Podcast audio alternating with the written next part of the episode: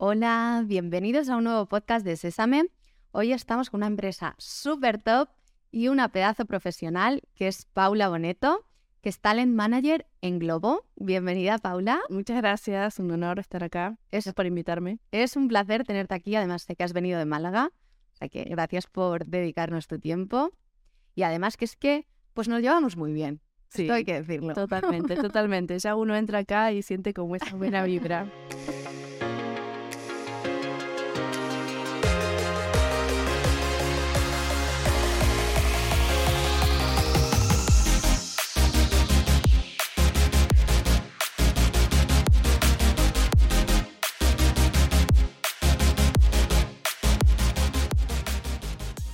Eh, bueno, tú eres un referente mm, dentro de Globo y del departamento de People, porque además tienes un rol mm, global y trabajas con, todos los países. Entonces creo que en el podcast de hoy nos puedes dar una visión muy, muy amplia.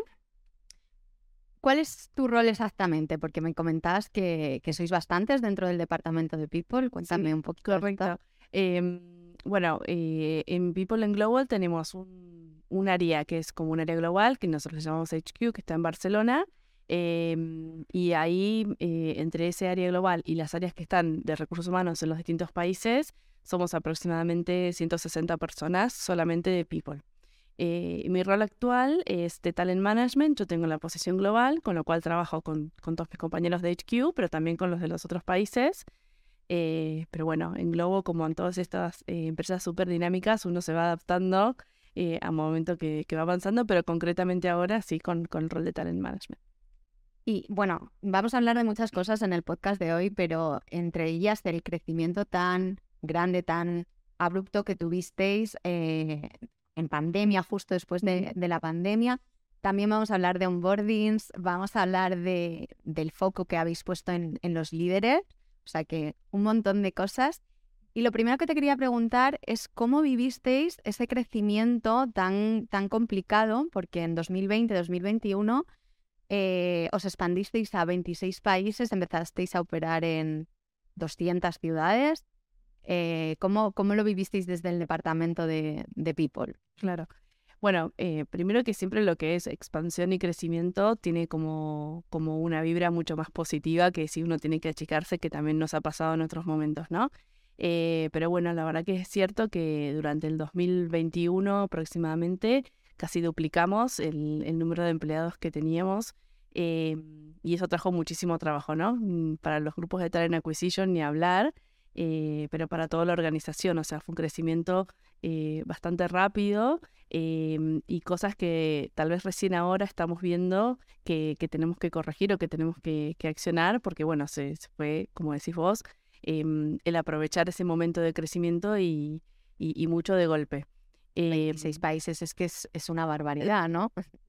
Y, no, solamente, no solamente el crecer, sino también el tener, el, diversificar, el tener otro tipo de negocios o todo lo de Q-Commerce que fue creciendo también durante este último tiempo.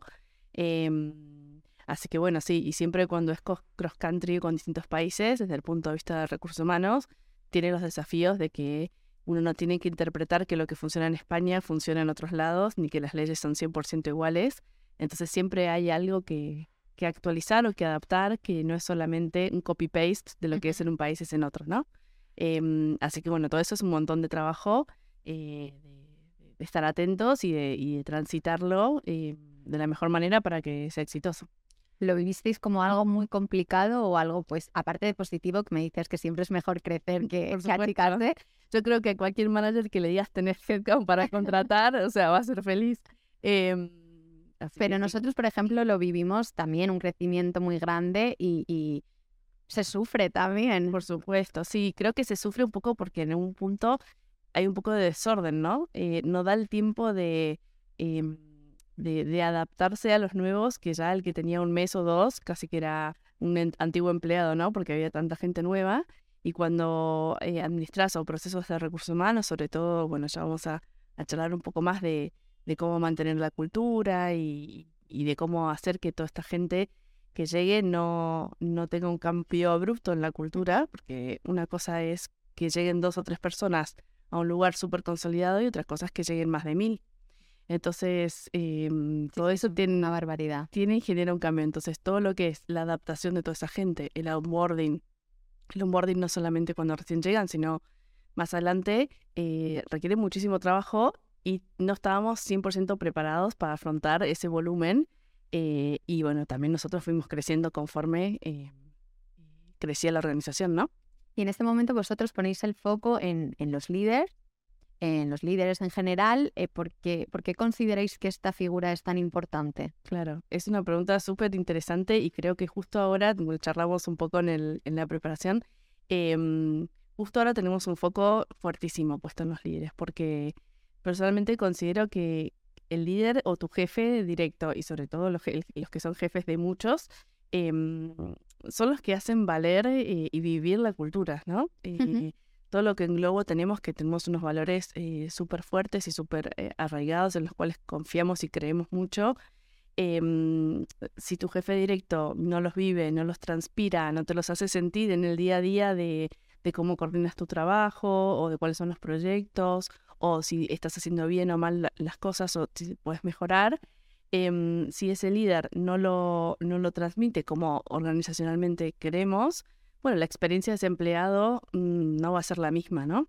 Y cuando tenés un crecimiento tan abrupto, quiere decir que los, los, líderes también tienen que crecer rápido.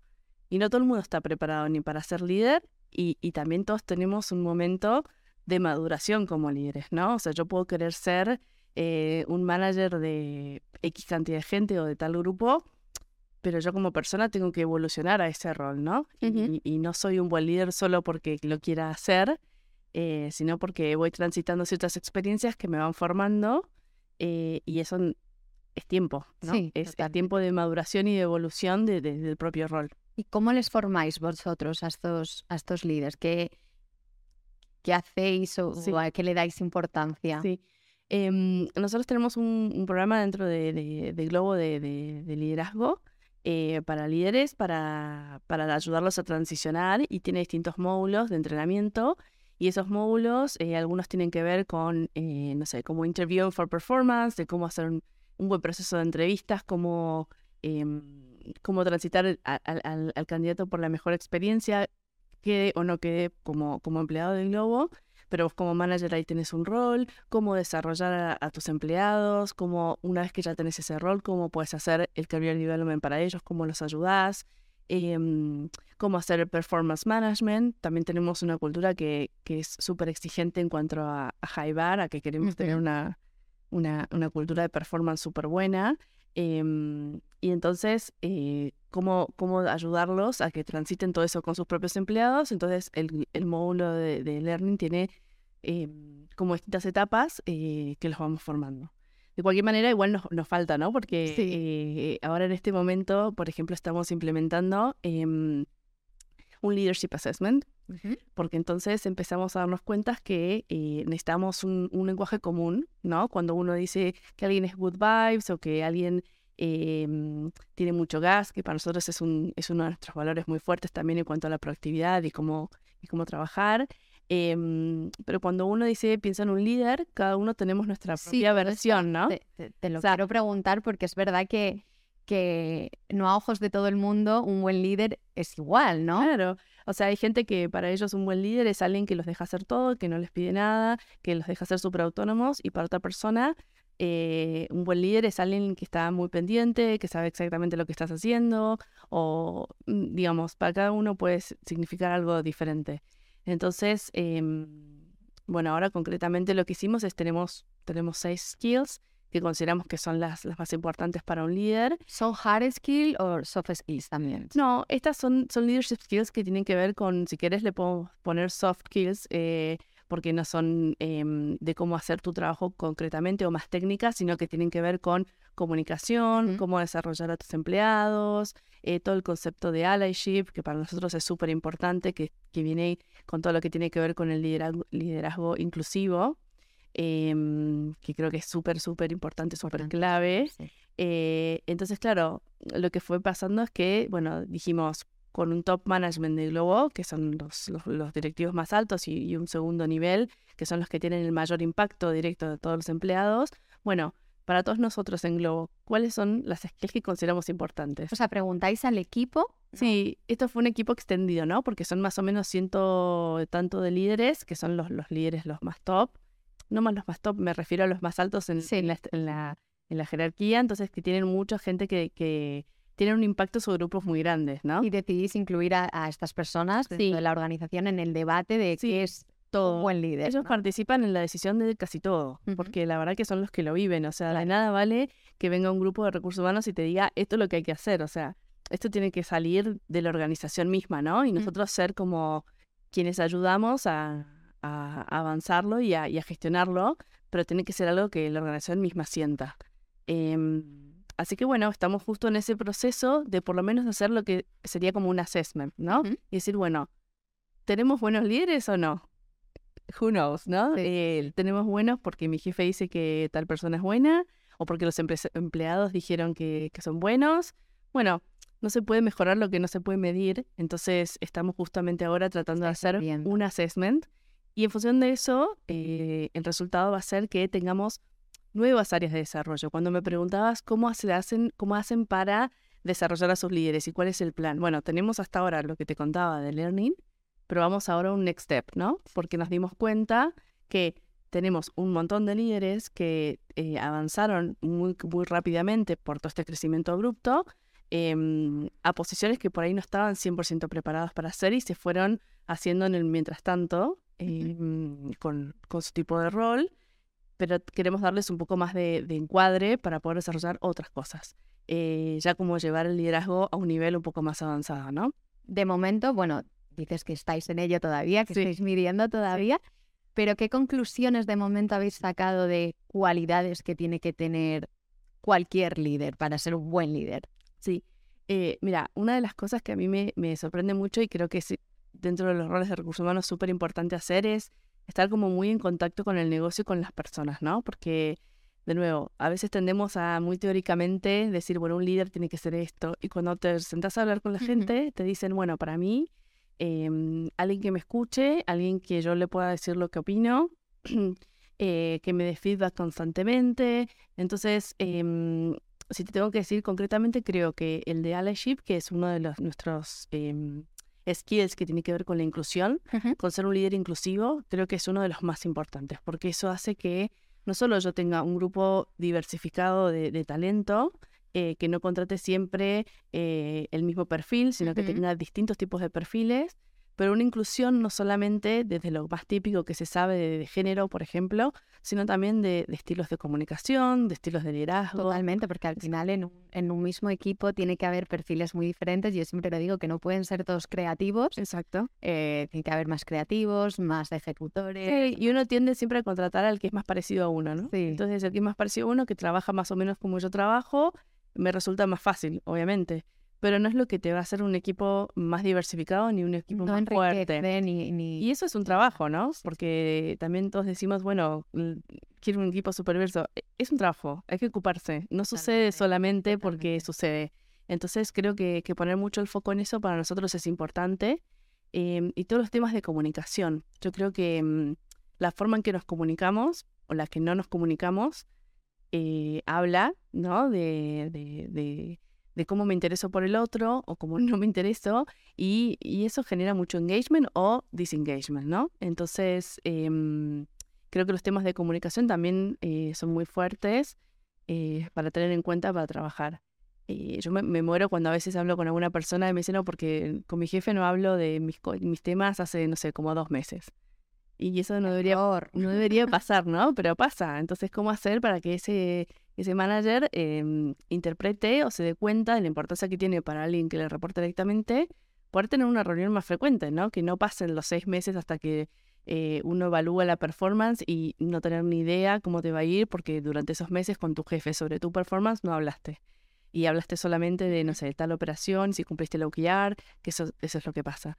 Entonces, bueno, ¿cómo hacemos para llegar a ese estadio? Que con muchos lo tenemos, porque el, el clima de trabajo es muy bueno y el engagement es súper bueno. eh, pero bueno, con otros hay que seguir trabajándolo y por eso tenemos el foco ahora puesto en ese desarrollo. Pero, por ejemplo, en todos estos equipos que al final son, tienen personas muy diversas y ya hemos dicho que no para todo el mundo mm, vale el mismo líder, eh, ¿cómo hacéis para que un mismo líder pueda encajar en perfiles tan distintos? O sea, tiene que haber como unas skills, digamos, que sean comunes. Sí, exacto. Bueno, esta, esta implementación de ahora que te cuento, estas seis skills, eh, creo que nos llevan un poco a ese lugar de, de que podamos decir, bueno, estos son buenos líderes porque cumplen con todas estas cosas. Em, y después, mucho feedback, mucho feedback. Eso sea, te lo voy a preguntar después también porque Vale, me interesa mucho, vale. así que ahí vamos a profundizar. perfecto. Pero, pero sí. Em, y bueno, en, en este tiempo que habéis puesto tanto el foco en los líderes, eh, ¿habéis buscado el talento siempre fuera o dentro de los propios equipos que ya teníais habéis detectado que cierto perfil eh, podía valer? Porque me has dicho que no todo el mundo vale para, para ser líder. ¿no? Entonces hay gente que le puede quedar grande este, este Totalmente. Em, creo que depende del momento de, de- de la evolución y, y- y entonces en un momento donde estábamos creciendo muy abruptamente, verdaderamente no había gente eh, para promocionar internamente el 100%. Entonces, siempre que se pueda, es la preferencia, ¿no? Porque es la manera en que vos haces crecimiento dentro de la misma organización, le das la oportunidad a quien está trabajando súper duro para seguir creciendo eh, y eso nos pasa mucho, pero bueno, es cierto que hay veces en algunos países porque no nos da la densidad del- del- de la cantidad de gente o porque el crecimiento fue muy grande, que sí tenemos que buscar afuera. Entonces, hay un mix. Te diría que ahora, que ya no estamos creciendo tantísimo, Tanto. que sigue habiendo un poquito de hiring, pero no tanto como antes, entonces ahora hay como un, un momento un poco más selectivo priorizando eh, internamente quién quiere seguir creciendo y por ahí el hiring en vez de ser de la posición de manager es, no sé, de la posición de analista porque ese Vale. analista progresó y entonces sí contrato a alguien de afuera, pero para otro rol, generando un poco esta calecita interna de movimiento que termina siendo el career development, ¿no? Em, tenemos que seguir avanzando y creciendo mucho en esto porque también estamos aprendiendo cómo estructurarlo. Creo que se iba dando de una manera como más natural o más, em, más orgánica. eh, pero bueno, también estamos trabajando, uno de nuestros objetivos para este año es como darle un, un contexto y un framework un poco más, más estructurado em, para que se siga dando de esa manera y poder generar mucho más crecimiento interno que solamente contratar de afuera. Pues os volveremos a preguntar cómo, cómo ha avanzado todo el tema de los líderes, porque creo que es, es muy importante definir esas skills ¿no? y, y formar a este tipo de, de perfil. Luego, aparte de en todo este tiempo, aparte de enfocaros en eso, también decidisteis cambiar los onboardings, por ejemplo. Ujú. ¿Por qué, ¿Por qué los cambiasteis? Bueno, el, el proceso de onboarding, creo que el, el equipo que se dedica a eso hace un trabajo espectacular. Yo me acuerdo cuando entré a Globo hace un tiempo, eh, el, el proceso de onboarding eh, me quedé súper asombrada porque me encantó. Eh, nosotros tenemos un onboarding que es global, entonces son varios días donde uno participa de em, entender, eh, bueno, a dónde estás entrando, qué es Globo, por qué, los valores. eh, incluso Oscar también tiene muchas eh, charlas así con los new hires. Em, pero bueno, a medida que fue pasando el tiempo, la manera en que se estaba haciendo y que se estaba gestionando no era escalable. Entonces requería un montón de tiempo de administración y un montón de gente que se dedique a eso todas las semanas para todos los ingresos que Recursos teníamos. Era mucho recurso, entonces em, lo que se hizo fue adaptar un poco a la escalabilidad, que creo que todos nuestros procesos están en ese estadio de transitar de cómo se hacían para tantas personas y ahora cómo escalarlo para que sea más, más, más ágil, más eficiente. Em, y después ir acomodando ciertas cosas. Por ejemplo, esto que te cuento, que antes no teníamos tan definidas cuáles eran las skills. Por supuesto que sabíamos que era un buen líder y teníamos evaluaciones, pero ahora ya están más definidas. Entonces, si entra un nuevo manager, es súper importante que en el proceso de onboarding sepa claramente qué es lo que se va a esperar de esa persona como manager. Entonces, eso es algo nuevo que se fue adaptando dentro del proceso de onboarding que antes no estaba y que, y que va a seguir evolucionando a medida que, que vayamos evolucionando. No sé si te contesté toda la pregunta, no, pero... Bueno, seguimos hablando. Sí. La transmisión un poco de esta cultura eh, empieza en el onboarding o empieza antes de ese onboarding. Porque, por ejemplo, sí, ¿no? Sí. Decías antes, una. ¿no? es que Globo tiene unos valores eh, como muy fuertes, tal. Entonces, en nuestro caso, por ejemplo, empieza antes, eh, con todos nuestros vídeos, nuestras cosas que Sí. subimos en redes, tal. La gente cuando viene a un proceso ya de, de onboarding, Ya sabe dónde ya sabe dónde- Claro. Yo creo que, bueno, lo, lo sabrán todos lo- cuando, cuando haces talent acquisition y, y demás, o sea, todo lo que es el employer branding, por, lo- por supuesto que es súper fuerte. Yo no creo que, y aparte cuando ya es una empresa un poco más conocida como Globo, yo creo que todo el mundo ya tiene un, un, por lo menos un imaginario de cómo se piensa que va a ser, ¿no? Que se va construyendo un poco con el employer branding, con medidas eh, adrede y otras cosas con, con lo que los propios empleados transmiten, ¿no? Que creo que es lo más fuerte. O sea, vos como empleado le contás a tus amigos, a tu familia, a tus conocidos. Sí, sí, al cómo es trabajar orgulloso, parte de, de, la empresa. Y Entonces, cuando alguien participa de un proceso de selección, para mí ya vive y palpa eh, la cultura empresarial. Desde cómo te contactan, desde si te dicen que te van a llamar a un día y te siguen llamando o no te llaman más, cómo transita la entrevista, qué se habla en la entrevista, qué tipos de preguntas te hacen, si te sentís cómodo, si te dan feedback. Creo que durante un proceso de selección se vive y se palpa la cultura 100%, o sea, desde el punto de vista del, del candidato. Desde el punto de vista de la empresa, uno de los trainings que tenemos también para nuestros managers es cómo cuidar esa experiencia del candidato, que puede terminar siendo empleado o no, pero igualmente va a tener una percepción de qué es lo que transitó. Y muchas de las preguntas que pedimos que hagan dentro de las entrevistas tienen que ver con cosas conductuales que están muy asociadas a nuestros valores. Entonces, culturalmente, tiene un impacto en el proceso de, de talent acquisition porque no nos interesa que entre gente que esté muy disociada de lo que nosotros queremos seguir siendo como, como empresa, ¿no? Entonces, a, a, tu pregunta, yo creo que desde antes tanto para lo que el, manager hace con ese candidato como para lo que el candidato puede llegar a percibir de la empresa, y la cultura está ahí, 100%. Incluso para atraer ese talento, ¿no? O sea, ya, ya empieza antes de ese proceso de selección eh, el sentir que quieres formar parte sí, y todos tenemos algo, aunque no te lo expliquen, todo uno sabe, cuando te dicen tal empresa o tal otra, uno ya tiene la ciencia, ¿no? Y por ahí es para uno y por ahí no, no todas las empresas son para todo el mundo tampoco, entonces eso es súper importante también. Esto es importante, registrarlo, ¿no? claro, hay gente que necesita lugares mucho más estructurados o más, no sé, más serios y otros que, que eso no, no lo soportan y quieren otro espacio digamos, no todos somos para todo y eso es, e, es bueno saberlo y es súper importante en los procesos de selección que salga a flote. Em, tanto para la persona como para la empresa. Claro. Comentabas antes, al principio, que al final la cultura la transmite el jefe directo, el equipo con el que pasas cada día y que no solo colgar, esto lo comentabas el otro día, no es solo colgar esos valores en, en la pared. Mm. Y ya volviendo a lo que me estabas contando ahora, ¿qué hacéis vosotros exactamente para que no se quede ahí en unos valores colgados en la pared. estos son los valores del globo, pero ¿cómo lo aterrizáis al equipo realmente? Súper buena pregunta. Eh, uf, un montón de cosas, ¿no? Pues cuéntame eh, todas.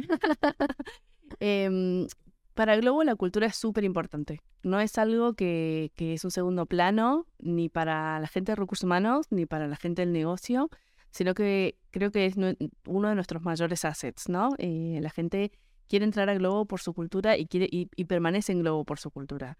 Y cuando uno dice, bueno, ¿y qué es esa cultura? ¿Qué es?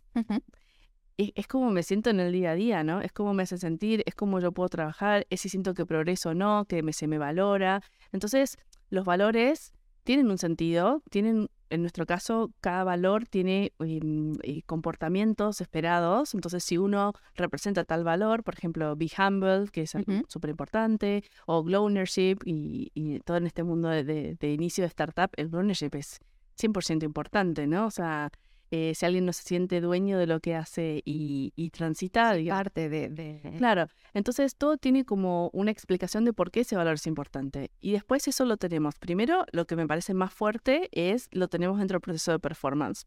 Entonces una persona puede haber eh, conseguido unos resultados increíbles, pero si lo hizo de una manera que no estaba de acuerdo a nuestros valores porque no sé, no es bueno con sus compañeros o porque sí, lo hizo pisándolo a los sí, pues. o, o, distintas acciones o porque la gente, no sé, se va de su equipo porque no quiere trabajar con esa persona, etcétera. Entonces su performance se va a ver afectado. Entonces, si vos eh, tenés algo que lo considerás que realmente impacta esa performance y que a largo plazo impacta las posibilidades de esa persona, creo que ya es un mensaje para la organización de que esto es importante para nosotros. Esto sería como lo más em, de proceso. Y después tenemos un montón de acciones de, que tienen que ver con, em, tenemos dos Culture Days, que lo hace el equipo de comunicaciones eh, increíbles. Entonces ahí también es algo que se viene haciendo Globo desde sus inicios y se comparten como actividades que pasan en todos los países, distintas acciones, qué, pasó este año, todo con un, con un eh, con una dinámica súper divertida, también siempre hay música, o sea, cómo es Globo, básicamente. Em, entonces todo el mundo sabe que existe ese Culture Day y por qué y qué es lo que hay. Entonces hay muchas acciones que se toman durante la, eh, durante la vida del empleado dentro de la empresa, durante el ciclo, que siempre tocan y conectan con los valores de alguna manera.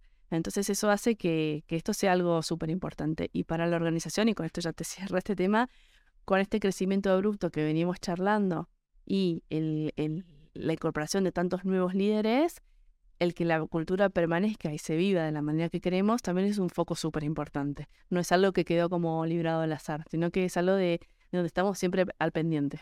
Esto es súper, súper importante. Además, sé que em, en Globo es muy importante escuchar y, esto es parte de tu, de tu rol también, ese feedback culture que tenéis. Mm, ¿Cómo formáis un poco que eh, ese feedback o cómo, cómo hacéis para conseguir ese feedback más en, con tanto crecimiento? Claro.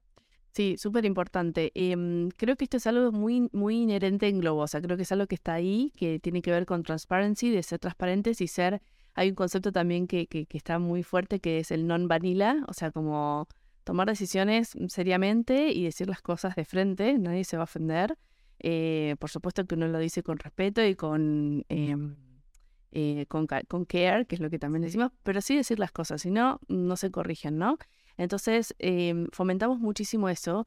Eh, lo hacemos también dentro del sistema que tenemos em, de recursos humanos, donde es muy fácil vos poder dar un feedback a alguien que quede registrado, que venga un nuevo jefe y después vea qué es lo que esa persona fue recibiendo. Em, y tenemos distintas campañas para eh, fomentar un poco esto del feedback. y también es muy importante que nuestros líderes lo, comulguen con eso, ¿no? Y verdaderamente lo hacen. Y muchas, muchas veces también tenemos em, una actividad que es un, se llama stand-up, que es cada dos semanas eh, tenemos también novedades de qué es lo que está pasando organizacionalmente y tal. Em, y hay veces que hay cosas que no salen bien y también se cuentan, ¿no? Pero eso es súper importante porque al final es de te hace más, mm, más humano, estar más tranquilo, ¿no? Pero aparte formar parte de, todo, de lo bueno y de lo ¿Quién no se equivocó alguna vez? O sea, yo te puedo contar un montón de cosas donde me fue mal, donde me equivoqué, donde pensé que las cosas eran de una manera y hice otra y, y, no fue bueno. Y, bueno, y de eso uno aprende. Entonces, ¿cómo tu jefe te, te ayuda a transicionar cuando te va mal? Eso es clave. O sea, cuando hablábamos de un buen líder, ¿no? Un buen líder cuando las cosas funcionan bien y cuando tenés todos empleados estrellas que funcionan, es, fácil ser un buen líder, ¿no? Eh, ahora, se te ven las cualidades cuando las cosas no van tan bien. Cuando tenés una persona que no es tan fácil de llevar, cuando hay algún equipo mm, que no fluye, o cuando alguien de tu equipo mete la pata y, se manda una fuerte. Tremenda. ¿Y cómo reacciona tu jefe? ¿Te apoya, no te apoya? ¿Te ayuda, te ayuda a ver lo que se puede corregir? O, o bueno, o te echa la culpa y hay de todo en la viña del Señor, ¿no? Em, pero bueno, sí. También me comentabas antes que, que Globo ya realmente no es una startup, mm. porque cualquier decisión que tomáis afecta a más de 4.000 empleados, ¿no? Pero que de corazón lo seguís, lo seguís siendo. Eh, ¿Es difícil gestionar a tantas personas y darle ese trato individualizado cuando es una empresa ya tan grande? Eh, creo que sí, creo que a medida que la, que la empresa va, va creciendo, em, tiene que haber mucho foco para que eso no se pierda. Yo creo que en Globo el foco existe. Es como hay mucha conciencia de que esto puede llegar a pasar y que entonces queremos preservar y, y, eh, y que nuestra cultura siga siendo uno de nuestros mayores assets, ¿no? Entonces, como hay conciencia de eso, hay muchas acciones que la cuidan y que tratan de hacer que, em, que esto persista. Entonces, todo este foco en los managers. O sea, soy redundante, pero es que para mí todo termina ahí, ¿no? O sea, eh, que ese manager tenga esa calidez con sus candidatos o sus, sus empleados y que tenga em, ese vínculo de confianza eh, donde se pueda transitar eh, lo que funciona, lo que no funciona y transmitir y, hablar claramente. Em, creo que es muy, muy foco y, tenemos mucho foco puesto en eso. Entonces, creo que eso hace que, que no se pierda, pero hay que estar muy atentos. O sea, creo que que tiene que ser muy concienzudamente hecho, no es algo que solo relajarse. No, creo que, que, avanza de esa manera. Y para mm, vosotros, para atraer y fidelizar ese, ese talento, eh, ya me has estado contando bastantes cosas de vuestros valores que hacéis eh, y en los procesos de onboarding o antes que pueden atraer ese talento, pero más para fidelizarlo, ¿qué experiencia de, de empleado ofrecéis en Globo mm, que realmente te haga querer quedarte? Claro. Em, mira, nuestras encuestas de clima, eh, mucho de lo que sale es em, justamente que hay buen clima.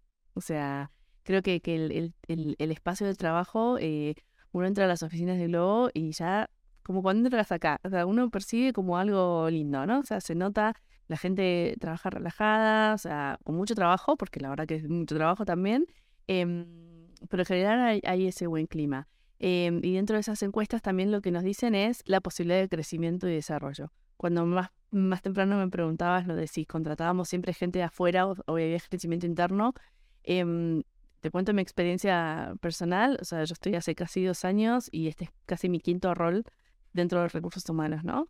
¿Por qué? Porque la empresa fue creciendo y porque se fueron dando distintas oportunidades y yo lo valoro un montón. O sea, Tú las cogiste todas, ¿no? Porque siempre roles sale, sale esto, ok, sí. Em, eh, es mucho cambio, pero bueno, fueron oportunidades y cosas que se fueron dando por distintas circunstancias.